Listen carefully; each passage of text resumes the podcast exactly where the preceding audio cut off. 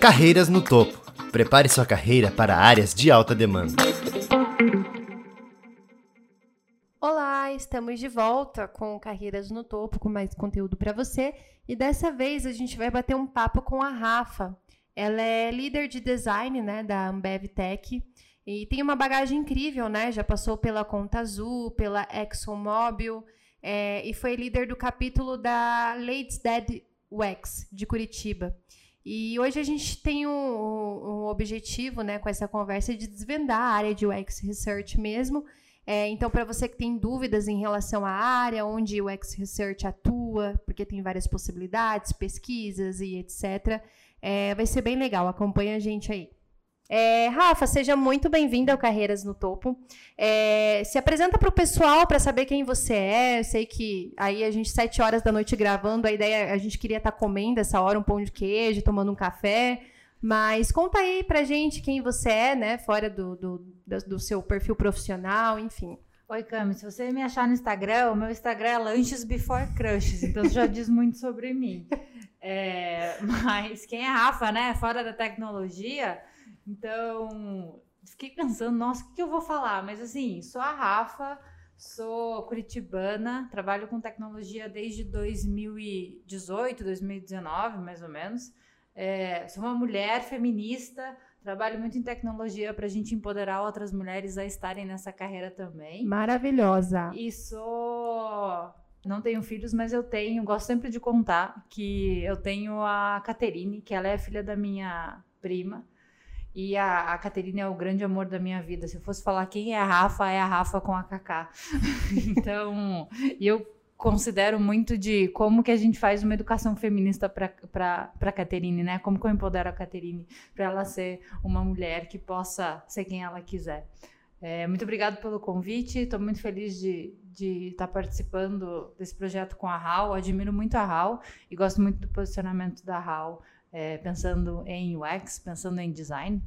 E tomara que o papo seja legal, tomara que eu possa ajudar quem está ouvindo a gente.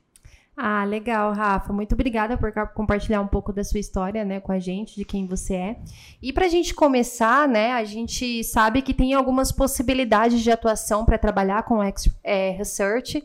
Então, é, queria começar falando sobre isso com você, assim, o que que você, que o X Research ele atua? Isso depende do contexto das empresas, da maturidade das equipes. Você pode falar um pouco sobre isso? Posso. É, Para falar um pouco de, de, de, como que o designer e o UX Research atua nas empresas, a gente precisa falar de maturidade de design. E a maturidade de, do design nas empresas é um fator que vai determinar ou pode dar, dar algumas pistas de como um UX Research atua né, numa organização. Para falar sobre maturidade de, de, UX, existem vários modelos. Existe um modelo que é o modelo do Nielsen, do Nielsen Norman, que ele leva em consideração basicamente quatro fatores, que ele vai falar sobre como é a estratégia de UX na organização, que é basicamente pensar sobre como são as lideranças, quando existem lideranças em UX, e sobre como que é o planejamento e a priorização dos recursos de UX. Outro fator que esse modelo do Nielsen Norman considera é sobre a cultura de UX. Então, está relacionado a como é feita a gestão no conhecimento de UX e sobre a existência ou não de uma trilha é, de carreira em UX e quais são as práticas que existem para o desenvolvimento profissional dessa carreira. Depois tem mais um fator nesse, nesse modelo de maturidade que está relacionado ao processo de UX. Então ele está relacionado sobre qual é o processo que os designers fazem e qual é a metodologia de design que eles aplicam. E depois, por último, o quarto ponto está relacionado aos outcomes, ou seja, os resultados, né? Então, avaliando se os resultados de um processo de design podem ser mensurados. Uhum. Nesse modelo do, do Norman Nielsen, é, são considerados seis níveis, que eles vão do nível mais baixo, que é basicamente o ausente, então, quando o trabalho de UX que existe, ele não é nada planejado, e quando as poucas, né, as poucas pessoas na empresa que pensam nos, nos usuários, elas praticamente são ignoradas, acho que quem está ouvindo a gente, algumas pessoas podem se identificar. Aí existe até o estágio máximo, são seis níveis, né? O sexto nível é quando é considerado o, uma, uma empresa que ela é user-driven, ou guiada pelo usuário, guiada pela experiência. Que é quando as pessoas, e não apenas o time de design, percebem o valor que o desenvolvimento de um produto centrado no usuário pode proporcionar. E elas entendem que a pesquisa, e isso tá nesse, nesse modelo de maturidade do Nielsen, vai dizer que eles entendem que a pesquisa é, o, é a principal ferramenta estratégica dessa organização para priorizar projetos. Uhum. Entendendo isso, né, de, entendendo esses diferentes tipos modelos de maturidade, é, isso vai refletir nos objetivos da pesquisa. E a condução das pesquisas vai ser diferente. Uhum. Então, um profissional de UX Research ele pode atuar desde num contexto de validação de hipóteses dentro de uma squad de produto, atuando, por exemplo, talvez pontualmente com um teste de usabilidade, ou num contexto mais macro, num contexto de maturidade de, de, de design maior, ele pode atuar com pesquisas estratégicas para orientar, por exemplo, a área de negócio. Uhum. Então existem é, empresas que elas têm estruturas bem definidas, que incluem lideranças específicas para a área de pesquisa. Outras empresas, o UX Research, ele às vezes não tem nenhum líder de design e ele vai estar alocado embaixo de um gestor de tecnologia ou embaixo de um gestor de produto. Então, o tipo de maturidade de design vai influenciar o tipo da atuação que esse pesquisador vai ter. Uhum. Tem um outro autor que se chama Jared Spool. E eu falo que o Jared Spool é o meu crush de UX, porque eu adoro os conteúdos dele. O que, que ele vai falar? Ele tem um modelo de maturidade de UX especialmente para times que atuam com UX Research. O que, que o Jared Spool acredita? Ele acredita que cada time dentro de uma mesma empresa possui um nível de maturidade em pesquisa. E o modelo que ele propõe diz que todo time vai passar por seis estágios é um, um modelo diferente do, do Nielsen Norm, mas ele também tem seis estágios. É, e aí o estágio é, zero, né, que é o que a empresa não faz qualquer tipo de pesquisa, até o nível 6 de uma empresa que faz pesquisa de forma estratégica, é, que é quando ela usa pesquisa para é, definir as prioridades estratégicas do produto. Nisso, o Jared Spool e o, o, o Newman e o é, Norman Nielsen, eles concordam, né? De como pesquisa pode ser utilizada, o máximo da maturidade é você usar a pesquisa para direcionar é, uhum. é, prioridade estratégica. É, o Jared Spool e o, o Norman Nielsen, eles têm uma diferença que o Norman Nielsen, ele avalia a maturidade geral da organização. O Jared Spool acha que isso não é válido, porque cada equipe vai estar em um diferente estágio de maturidade e os profissionais vão atuar de formas diferentes numa mesma empresa. E o que é mais importante, né, o que seria mais importante para o Jared Spool seria entender como que eu faço essa pesquisa ser valiosa para os times que têm UX Research. Porque as pessoas precisam sentir que a pesquisa tem um valor real para o trabalho que elas estão fazendo. E nisso eu super concordo com o Jared, é, super meu crush, meu time brinca comigo, que uma pesquisa precisa fornecer insights relevantes, uhum. independente da onde o designer está atuando, independente do time. Você precisa fornecer insights, aquela pesquisa precisa trazer direcionamentos relevantes. Sim, perfeito. E isso leva a gente para uma outra etapa, né? Porque quando a gente fala em pesquisa, existe todo um processo aí, como você já comentou, né? É, então, existe todo um processo por trás e algumas etapas até chegar é, de fato na, na, pesquisa. Então, você poderia dizer como conduzir, conduzir esse processo de pesquisa com critérios e hipóteses claras para todas as pessoas envolvidas? Eu acredito que para começar uma pesquisa, começar a pensar em pesquisa, o primeiro passo é pensar no objetivo da pesquisa e fazer um alinhamento com os stakeholders que estão envolvidos nesse pedido para alinhar as expectativas do resultado da pesquisa. Então é sobre a frase: "Ah, o convidado não sai caro". É sobre isso. Para evitar frases, sei lá, quando eu vou entregar a pesquisa, as pessoas vão dizer: "Ah, mas eu tinha entendido que seria entregue outra coisa". Então, no início de qualquer planejamento de pesquisa, eu exploro as, as expectativas das pessoas sobre a pesquisa.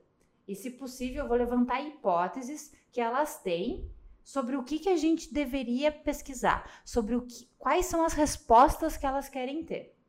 Depois dessa compreensão inicial, eu vou avaliar quais são os melhores métodos de pesquisas que de pesquisa que farão eu ter as respostas que as pessoas querem. E depois eu avalio quanto tempo eu tenho para realizar a pesquisa. Quando eu decido isso, quando eu entendi esse cenário inicial, eu vou executar a pesquisa, né? Faço análise e apresento os resultados. Fácil. Simples.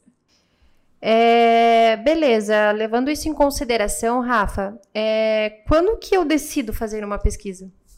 Pensando no desenvolvimento de produtos digitais, pensando no custo que existe no desenvolvimento de um produto digital, eu responderia que sempre, sempre é um bom momento para fazer pesquisa. É, porque pesquisa é uma ferramenta que vai dar mais certeza para o time de desenvolvimento. Então, sempre que houver dúvidas, é, podem ser perguntas simples ou podem ser problemas grandes. Sempre é uma boa oportunidade de fazer pesquisa. Existe também uma crença, né? Que ah, a pesquisa demora. Então eu não vou fazer pesquisa agora porque a pesquisa vai demorar. Mas a gente precisa é, entender que, dependendo da dúvida que a gente tem, é melhor a gente fazer uma pesquisa. E que nem sempre pesquisa vai demorar tanto tempo. Uhum. Existem N métodos de pesquisa.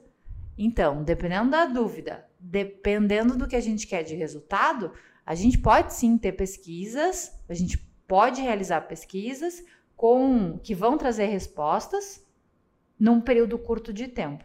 Então, sempre, sempre, né, como UX Research, eu poderia dizer que, para mim, sempre é um bom momento para a gente fazer pesquisa. Legal. E falando de métodos, né? Esse, esse é, é uma das principais dúvidas assim que a gente tem, é, muitos profissionais, né, de, de UX Research têm, que é a gente tem alguns métodos, por exemplo, que são as mais utilizadas, né? Pesquisas quantitativas, qualitativas, tem a triangulação de dados, enfim. É, quando decidir, qual que é o momento, né, de fazer cada uma, né? Você pode trazer assim algum exemplo? Tá. Então a gente usa a pesquisa qualitativa. Quando que a gente usa pesquisa quali? Quando a gente precisa entender os porquês das coisas ou como são as coisas. Ela é um tipo de pesquisa que é orientada a comportamento. É o que eu quero saber, é o como dos usuários. Como eles fazem, como eles se comportam, quais são as evidências que a gente está buscando. Quando eu vou para uma pesquisa quantitativa, o que eu quero entender é o que, que eu tenho, quais, né, qual dos comportamentos que eu já mapeei, quais são mais frequentes. É, a gente usa a pesquisa quant para mensurar ou entender a relevância do que a gente está pesquisando, para a gente entender qual é a relevância desse problema na população de pesquisa que a gente é, entendeu ali, que é a nossa população de pesquisa que a gente que a gente está pesquisando. Uhum. Então, basicamente, esses são os dois tipos de pesquisa. Que, significa que quando a gente vai fazer pesquisa, a gente vai usar só um? Não, não significa.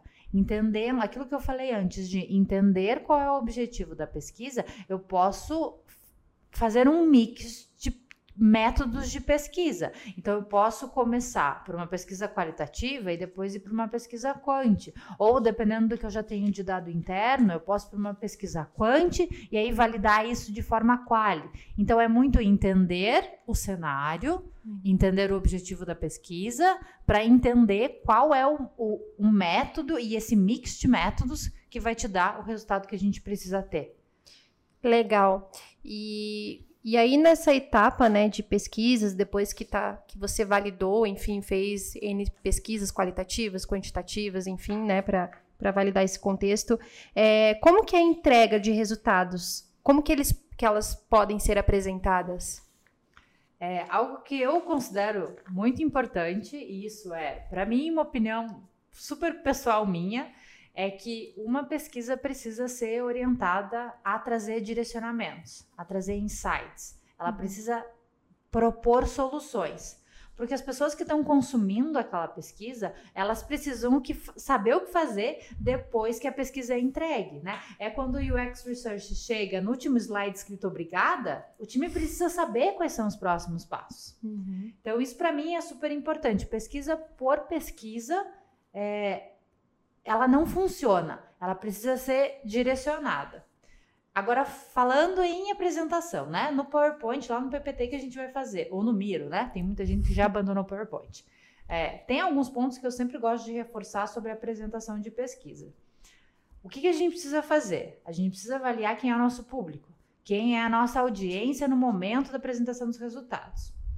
É, avaliar o perfil de quem vai receber o conteúdo direciona o profissional para apresentar esse conteúdo. Então, por exemplo, quando eu vou apresentar uma pesquisa para um grupo de pessoas que são nível executivo, muito provavelmente essas pessoas elas vão estar focadas nos resultados da pesquisa. Então, a minha dica é comece pelo fim.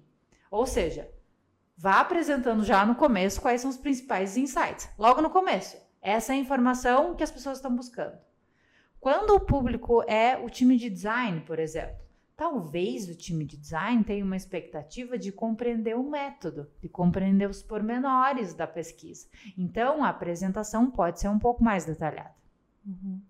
É, eu falo que é sempre importante entender quem é o nosso público. E a gente, como UX, a gente esquece disso quando a gente está apresentando, né? Então, entender o usuário, entender a nossa audiência, é uma avaliação que a gente tem que, a gente tem que fazer. Então, entendendo quem é a nossa audiência, é, a gente direciona o conteúdo dessa apresentação.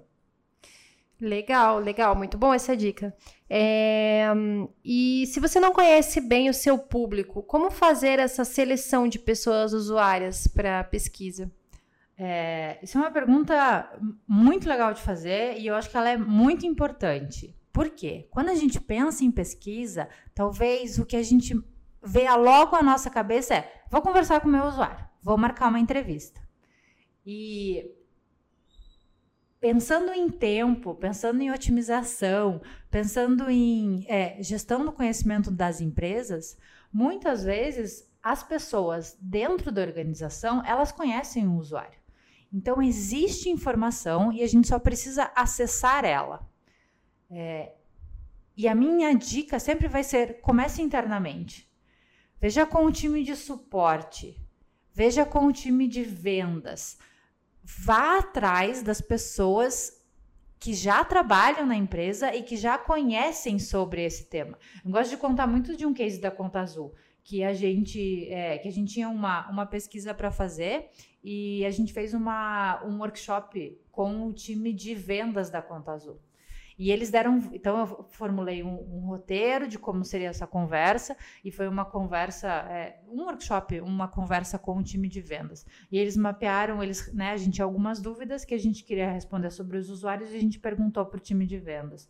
E a gente mapeou isso. Quando a gente foi fazer a entrevista para o usuário, o time de vendas estava completamente correto. A gente só conseguiu é, conversando com as pessoas, mais detalhes. Mas o time de vendas foi um ótimo uhum. ponto de partida. Eles sabiam, eles sabiam quem era o público deles. Eles conversavam com as pessoas. Então a minha dica é: comece internamente, né? Comece com o que existe de conhecimento interno na empresa. Esse pode ser um ótimo start e pode ter, assim, essas pessoas vão contribuir e elas vão se sentir muito importantes, porque elas vão ser ouvidas. Uhum. E quando a gente está pensando é, em engajar times, em fazer com que pesquisa não seja algo que só o time de pesquisa faça, porque às vezes a gente, né, é, é muito difícil o time de pesquisa dar todo fazer todas as pesquisas que, que, que, precisa. Então, quando a gente envolve outras pessoas nesse processo, é muito importante, é muito relevante. As pessoas gostam de ser ouvidas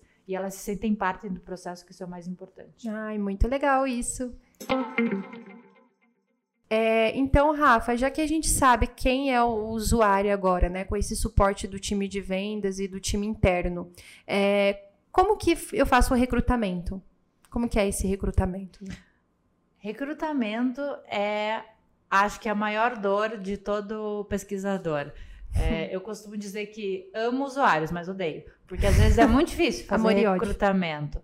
É, quando a gente entra em contato com os usuários, acho que quando a gente começa né, a planejar esse entrar em contato com os usuários, uma coisa que a gente precisa entender é que a gente vai precisar é, de um número maior de pessoas para recrutar, que vai cada vez mais afunilando sobre a quantidade de pessoas que realmente vão participar da pesquisa. Então, uma dica que eu falo sempre lá com o meu time da, da Ambev Tech é: quantas pessoas a gente quer nesse teste de usabilidade? Cinco. Então, ok, a gente vai precisar de 15 contatos. Uhum. Então, uma dica é: sempre tenha mais pessoas, porque você vai ter que entrar em contato com mais pessoas. Então, isso é um ponto, né? Você tem que esse funil de conversão de recrutamento. Uma coisa que ajuda muito quando a gente faz recrutamento é dar recompensa. Existem algumas empresas que adotam recompensa e outras que não adotam. É, mas eu acho sempre uma boa prática. De, é uma forma de você respeitar né, até o tempo que o, o usuário está contribuindo com essa pesquisa. Isso falando em pesquisa é, qualitativa, que geralmente é uma conversa, que é geralmente algo que precisa de tempo, de uhum. dedicação do, do, da pessoa que está sendo ali recrutada. Pensando em recompensa, existem muitas formas de a gente dar recompensa, né? A gente pode dar voucher para aplicativo de comida. Já vi gente que dava voucher de para livro, para comprar nessa algo mais relacionado à cultura. Então são, são e já vi gente que dava dinheiro também. Já vi empresa que dá dinheiro, que dá um envelopinho ali para a pessoa pela participação. É, são formas de respeitar e falar que o tempo dela foi importante para você. Então, isso é um ponto, né? O, o, a recompensa funciona bem. Mas acho que é, grande de é, pontos que a gente precisa entender é que o, o, funil de recrutamento ele vai diminuir e que uma recompensa pode ajudar muito os usuários a participarem.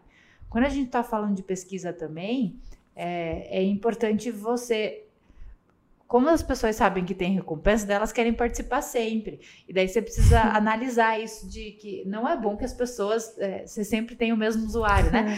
então você precisa é, fazer essa é, essa gestão desse recrutamento para que não seja sempre a mesma pessoa participando. Mas recrutamento é sempre difícil. Tem empresas que fazem só recrutamento de usuários também, pela dependendo da quantidade de usuários que as empresas precisam. Tem empresas que só fazem recrutamento. E aí você define com a empresa de recrutamento qual é o perfil que você precisa.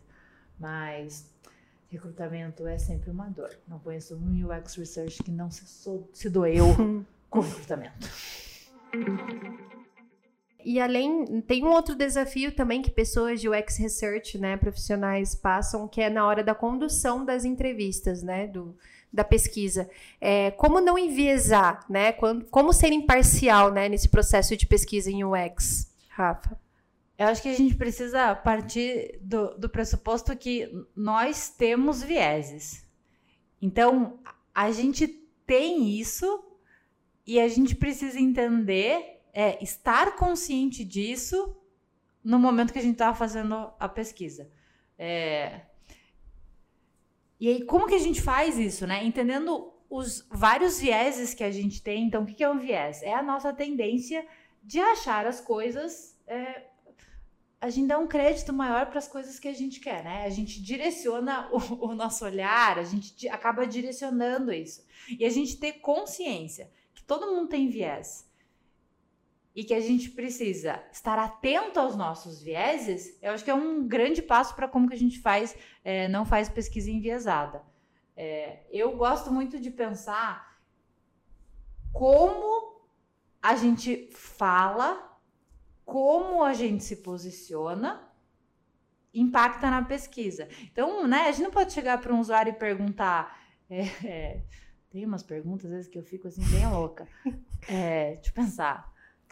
Ah, você. Quais são os problemas que você vê aqui? Então, quando você pergunta quais são os problemas que tem aqui, a pessoa pensa, ixi, tem problema. Né? Uhum. Então a gente precisa pensar nessas coisas. Ou quando a gente está fazendo é, outros tipos de, de, de perguntas. Eu estou aqui na minha mão, quem está vendo pelo vídeo, é, tenho, tô aqui na minha mão, é o livro UX Research com, sotaque brasileiro, que são de três pesquisadoras né, brasileiras, que é a Cecília Henriques, a Denise Pilar e a Elisete é, Inácio. E elas vão falar de vieses no livro delas. E tem um que eu amo, que se chama o viés da confirmação. Elas têm mapeado alguns vieses, mas ela vai falar que esse viés da confirmação é aquilo. Quando a gente está fazendo pesquisa com o usuário e o usuário fala alguma coisa que a gente gosta ou que a gente quer ouvir, a gente fica feliz. Uhum. E aí fala: olha, o que eu achava tá certo. E na verdade, o que, que a gente tem que fazer? E aqui é a dica né, da, das autoras do livro. Elas vão falar que quando isso acontece, você precisa entender os porquês. Uhum. Então, isso, por exemplo, é uma forma de você né, não se enviesar. Então, ah, eu entendi que ok, existe ali uma, uma, uma resposta que ela está relacionada a algo que eu quero ouvir, mas eu preciso entender os porquês, porque talvez os porquês sejam diferentes, e não é o porquê daquilo que eu acho ou daquilo que eu quero ouvir. É, aliás, recomendo muito esse livro, pena que acho que não tem mais para vender, quem comprou, comprou, talvez as meninas façam mais uma edição. Mas ele vai Sim. trazer muito sobre os vieses, daí tem vários tipos de vieses que a gente tem. Então, acho que a, o primeiro passo é tenha consciência que todos temos vieses e quando estiver formulando, planejando, executando uma pesquisa, como, né, tá o tempo todo na cabeça se eu, se eu como pesquisador, não estou enviesando essa pesquisa. Uhum. Estar muito bem ciente disso, né? Isso. Reconhecer é o primeiro passo, né, com Rafa? Certeza. Rafa, muito obrigada pelo seu tempo aqui com a gente. É muito bom ter você conosco aí no podcast, também sendo facilitadora do nosso bootcamp de UX Design. E qual que é seu recado, né? Seu recado final aí para a gente encerrar com chave de ouro? É, agradeço muito o convite, estou muito feliz de estar aqui. Espero que as pessoas que né, têm escutado a gente, que elas tenham aprendido um pouquinho. É, para as pessoas que estão começando em pesquisa o que eu posso desejar é não desista, continua nessa, vamos junto. É, tem muito, tem muito trabalho para ser feito, tem muitas oportunidades. A área de tecnologia está crescendo muito. É, as empresas estão enxergando o valor em pesquisa e isso é muito importante, vai abrir muitas portas. Estudem, é, participem das, das comunidades, vão atrás de conteúdo, tem muito conteúdo bom. É, e estou à disposição. Quem precisar de ajuda, é só falar comigo, eu estou aqui para ajudar. Eu quero muito ver mais mulheres na, na área de tecnologia, quero muito mais mulheres ao meu lado. Então, tamo junto, que precisar. E é isso. É isso aí, mulheres. Então, gente, muito obrigada para vocês que acompanharam a gente. Espero que esse conteúdo seja muito bom para você. Siga a gente nas redes sociais se você quiser saber mais sobre conteúdo. É... E é isso, gente. Obrigada.